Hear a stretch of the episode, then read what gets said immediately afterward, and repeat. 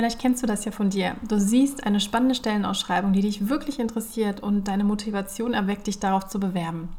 Doch bereits beim genaueren Durchlesen bekommst du Zweifel, ob du wirklich alle geforderten Qualifikationen erfüllst. Und ja, das Ende vom Lied, du bewirbst dich nicht, weil du Angst hast, nicht die Qualifikationen mitzubringen, die für diese Stelle gefordert sind. Wenn du die Situation kennst, dann hör dir meine aktuelle Podcast-Folge an und lerne, wann es sinnvoll ist, sich auf eine Vakanz zu bewerben und wann nicht. Hallo und herzlich willkommen in meinem Podcast Happy Job, Happy Life. Ich bin Svenja Gosting und ich freue mich wirklich sehr, dass du heute bzw. jetzt hier bist ja, ich habe dir heute eine sehr typische Frage aus meinen Karrierecoachings mitgebracht, nämlich die Frage, wann macht es Sinn, sich auf eine Vakanz, also auf eine freie Stelle zu bewerben und wann eben nicht. In meinen Coachings erlebe ich das ehrlich gesagt nicht selten, dass ja meine Klienten sich irgendwann nicht mehr so richtig trauen, auf Vakanzen zu bewerben. Und oft ist das so ein Gefühl, nicht qualifiziert genug zu sein. Und ich beobachte dann oft so zwei Tendenzen. Entweder tendieren Klienten dazu, das Bewerben so lange auf die lange Bank zu schieben, bis die Stelle eben nicht mehr verfügbar ist.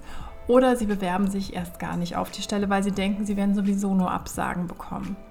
Das ist natürlich sehr tragisch, gerade wenn man auf Jobsuche ist. Und deswegen möchte ich dir heute zwei Impulse mitgeben, wie du herausfinden kannst, wann eine ja, Bewerbung auf eine Vakanz sinnvoll ist und wann nicht.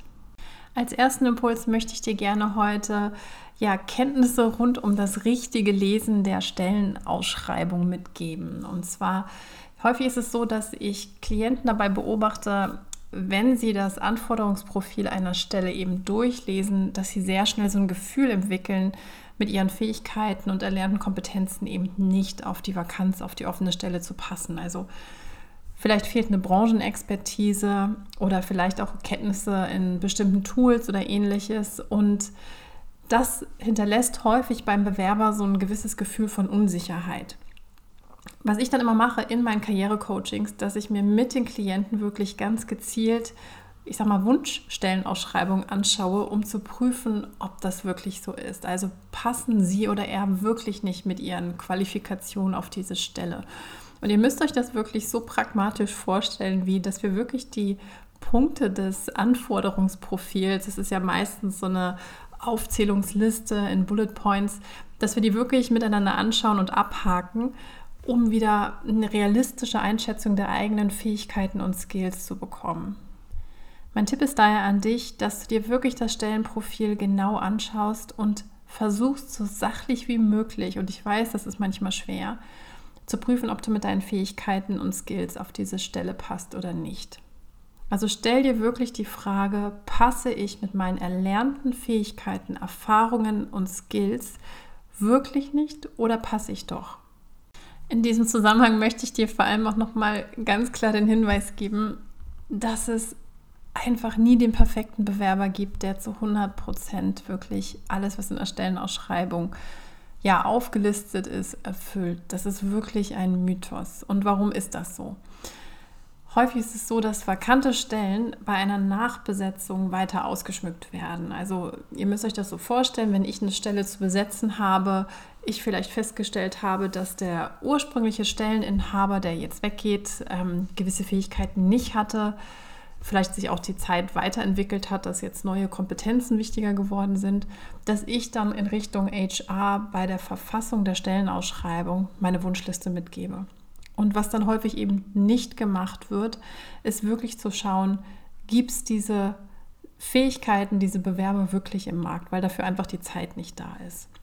Das heißt, ihr habt am Ende das Wunschkonzert von mir als Führungskraft in der Stellenbeschreibung drin, in der Hoffnung, dass da draußen vielleicht irgendjemand ist, der das zu 100 Prozent erfüllt und wenn das nicht wirklich sauber aufgesetzt worden ist, ähm, da gibt es eben auch einige, sage ich mal, professionelle Tipps, wie man eigentlich Stellenausschreibungen bzw. Stellen kreiert. Also sprich, wenn das nicht gemacht worden ist, habt ihr genau diesen Effekt, dass diese Stellen nach jemandem suchen, den es da draußen im Markt eigentlich gar nicht gibt. Und gerade wenn ihr euch intensiver mal mit ähm, Stellenausschreibungen vielleicht in der Bewerbungsphase befasst, werdet ihr sehen, dass auch die Qualitätsunterschiede bei den Stellenausschreibungen sehr, sehr groß sind. Es gibt teilweise wirklich sehr schlecht geschriebene Stellen und es gibt einfach auch sehr gut geschriebene Stellen. Also das ist halt auch immer, sage ich mal, in gewisser Weise auch ein Indiz, ähm, wie viel Zeit wurde in so eine Stelle reingesteckt.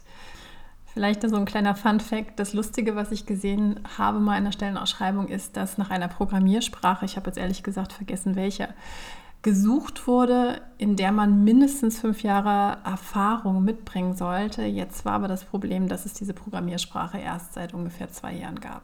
Also so viel zu Stellenausschreibungen. Daher vielleicht ein kleiner Hack, den ich auch immer meinen Klienten mitgebe. Wenn du beim Durchlesen der Stellenbeschreibung das Gefühl hast, dass du zu 70 Prozent auf jeden Fall gut passen würdest, also vor allem so die ersten erwähnten Punkte, so die ersten drei bis fünf Bullet Points, je nachdem wie umfangreich die Stellenausschreibung ist, dann bewirb dich auf jeden Fall auf diese Stelle. Punkte wie wünschenswert, optional oder eben auch von Vorteil sind natürlich sogenannte Weichmacher. Das heißt, sie sind nicht unbedingt erforderlich. Und ich finde immer, die Entscheidung, sich nicht zu bewerben und nicht mit seinen Fähigkeiten sichtbar zu werden und nicht vielleicht die Chance zu haben, in ein Vorstellungsgespräch zu kommen, ist doch am Ende viel schlimmer, als quasi nichts zu tun. Also nichts zu tun ist die einfachste Lösung, aber nicht die beste Lösung in dieser Situation, wenn du nach einem Job suchst. Den zweiten Impuls, den ich dir mitgeben möchte, der geht ja rund um das Thema Bewerbungsblockaden, die gar nicht so selten auftreten bei Bewerbern. Also gerade wenn du dich in einem Bewerbungsprozess, also auf Jobsuche befindest und dieser Prozess schon länger andauert, vielleicht hast du auch schon erste Absagen bekommen, vielleicht hast du auch ein sehr spezielles, interessantes Profil, wo es aber auch einfach nicht so wahnsinnig viele Stellen vielleicht im Moment auf dem Markt gibt. Das alles führt dazu, dass das teilweise ganz schön an unserem Selbstbewusstsein nagt. Und natürlich führen dann eben ja nicht positive Reaktionen, also Absagen, häufig dazu, dass wir das auch natürlich persönlich erstmal nehmen, nämlich das als, sage ich mal, Pauschalurteil über unsere Fähigkeiten verstehen und da häufig einfach so ein Gefühl von nicht gut genug oder nicht qualifiziert genug ähm, zu sein anspringt. Und vielleicht einmal vorweg, es ist ehrlich gesagt sehr normal, wenn wir uns verändern oder Stress haben, dass wir in so ein Gefühl der Unsicherheit erstmal reinrutschen, weil es ja auch was Neues ist, ne? beziehungsweise weil wir da einfach unsicher werden. Das ist so vor allem das Thema. Und eine Bewerbungssituation ist ein extremer Veränderungsprozess. Also das ist wirklich ein Punkt, wo ihr auf euch selbst gestellt quasi euch etwas Neues suchen müsst und ja mit Ausnahme eurer Qualifikationen, ich sage es jetzt mal so, quasi nackt seid und eben nicht euch hinter einem Produkt oder hinter einer Firma oder ähnliches verstecken könnt. Und das ist für viele erstmal Stress. Und es ist auch okay, das so für sich erstmal klar zu bekommen. Jetzt genau in solchen Phasen poppen dann meistens eben so wunderbare Glaubenssätze auf, also negative Glaubenssätze, die natürlich dann diesen ganzen Bewerbungsprozess nicht noch zusätzlich vereinfachen. Und ohne jetzt zu sehr in dieses Thema mit euch einzutauchen, weil es an sich ein sehr, sehr komplexes Thema schon ist, sich mit Glaubenssystemen und Glaubenssätzen auseinanderzusetzen, ähm, haben wir häufig in solchen Phasen eben so negative Glaubenssätze, die meist uns sage ich mal, in so eine Art Selbstbewertung bringen, also dass wir uns selber bewerten, eben nicht gut genug zu sein. Das könnte so ein klassischer Glaubenssatz sein. Oder sowas wie, ich werde niemals einen Job finden. Das ist so ein typischer Glaubenssatz, der in Richtung Katastrophe oder ähnliches halt abzielt. Und mit diesem Blick natürlich auf eine Stellenausschreibung zu schauen, wird wahrscheinlich in einer Blockade münden. Was ich immer empfehle, ist wirklich versuchen, und das ist eigentlich das, was man ja per se mit Glaubenssätzen macht, immer wieder zu versuchen, neben der Wahrnehmung, dass es vielleicht gerade in einem abgeht, zu versuchen, so eine Art Betrachterposition reinzukommen. Also die klassische Frage, wenn du jetzt, sage ich ja, mit diesem Glaubenssatz, ich bin nicht gut genug oder alles wird in einer Katastrophe enden, ich werde nie einen Job finden, auf eine Stellenanzeige guckst und dann das Gefühl hast, ich bin nicht qualifiziert genug, deswegen bewerbe ich mich erst gar nicht, das ist eigentlich eine unlogische Reaktion. Weil du willst ja dich verändern, deswegen musst du ja etwas machen, damit wieder etwas passiert. Was ist also in der Situation das Schlimmste, was passieren kann? Also wenn du jetzt eine Bewerbung losschicken solltest. Ja, das Schlimmste, was passieren kann, dass du niemals eine Antwort bekommst, beziehungsweise eine Absage, oder? Also wie du siehst, ich plädiere natürlich total dafür, dass du dich bewegst und dass du dich bewirbst. Und Ich bin einfach der festen Überzeugung, dass niemand gefunden wird, wenn er zu Hause in seiner Wohnung, in seinem Haus sitzt und hofft, dass vielleicht über Netzwerkkontakte oder über, sag ich mal, ähm, Gedanken, die sich irgendeiner über einen macht, es etwas passiert. Nein, du musst da wirklich selbst in die Handlung kommen und du musst wirklich versuchen, auch wenn du das Gefühl hast, hm, ich bin mir nicht ganz sicher, ob es passen könnte, aber zu 70 Prozent könnte es schon passen, auf jeden Fall immer diese Option zu wählen, dich zu bewerben.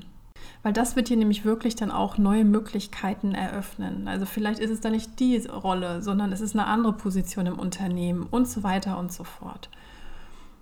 Mir ist natürlich aber auch wichtig, dass du eben dich nicht kopflos mit so einer Massenbewerbung auf alles bewirbst, sondern prüfe wirklich, passt du ungefähr zu 70 Prozent auf die Stelle mit deinen Fähigkeiten. Falls dies der Fall ist, bewirb dich bitte unbedingt. Wenn du dir hier eben aber nicht sicher bist und auch dein Umfeld keine Hilfe ist, gerade wenn es darum geht, dass du merkst, du stagnierst mit dem Versenden von Bewerbungen, geh auf jeden Fall für eine Session in Richtung eines Karrierecoaches deines Vertrauens, damit du wieder handlungsfähig wirst, weil das ist extrem wichtig in diesem Bewerbungsprozess. Falls du jetzt gerne Unterstützung von mir für deinen beruflichen Weg suchst, dann reservier dir sehr gerne einen kostenlosen Beratungstermin bei mir. Da können wir auch sehr gerne über deine Fragestellungen kostenfrei natürlich und völlig unverbindlich miteinander reden. Und wenn das für dich spannend klingt, dann schau einfach mal in meine Show Notes und dort findest du dann auch den Link zum Beratungsgespräch und auch zu meiner Website.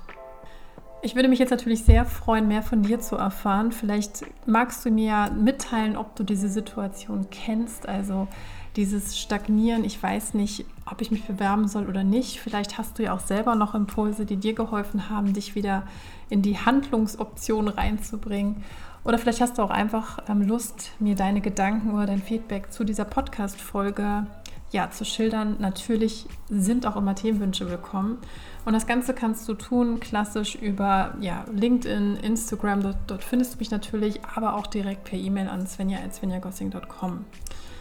Und wenn dir diese Folge jetzt gefallen hat, vergiss bitte nicht, diesen Podcast in deiner App zu abonnieren. Und wenn du möchtest, ich würde mich darüber sehr freuen, hinterlass mir sehr gerne eine positive Rezension, denn die hilft mir einfach, diesen Podcast noch bekannter zu machen, mehr Reichweite aufzubauen. Und ähm, vielleicht hast du ja sogar einen Freund oder eine Freundin, der das helfen könnte in ihrer aktuellen Bewerbungsphase. Wir hören uns auf jeden Fall ganz bald wieder und ich schicke euch ganz liebe Grüße aus dem grauen und sehr regnerischen Köln. Bis ganz bald, eure Svenja.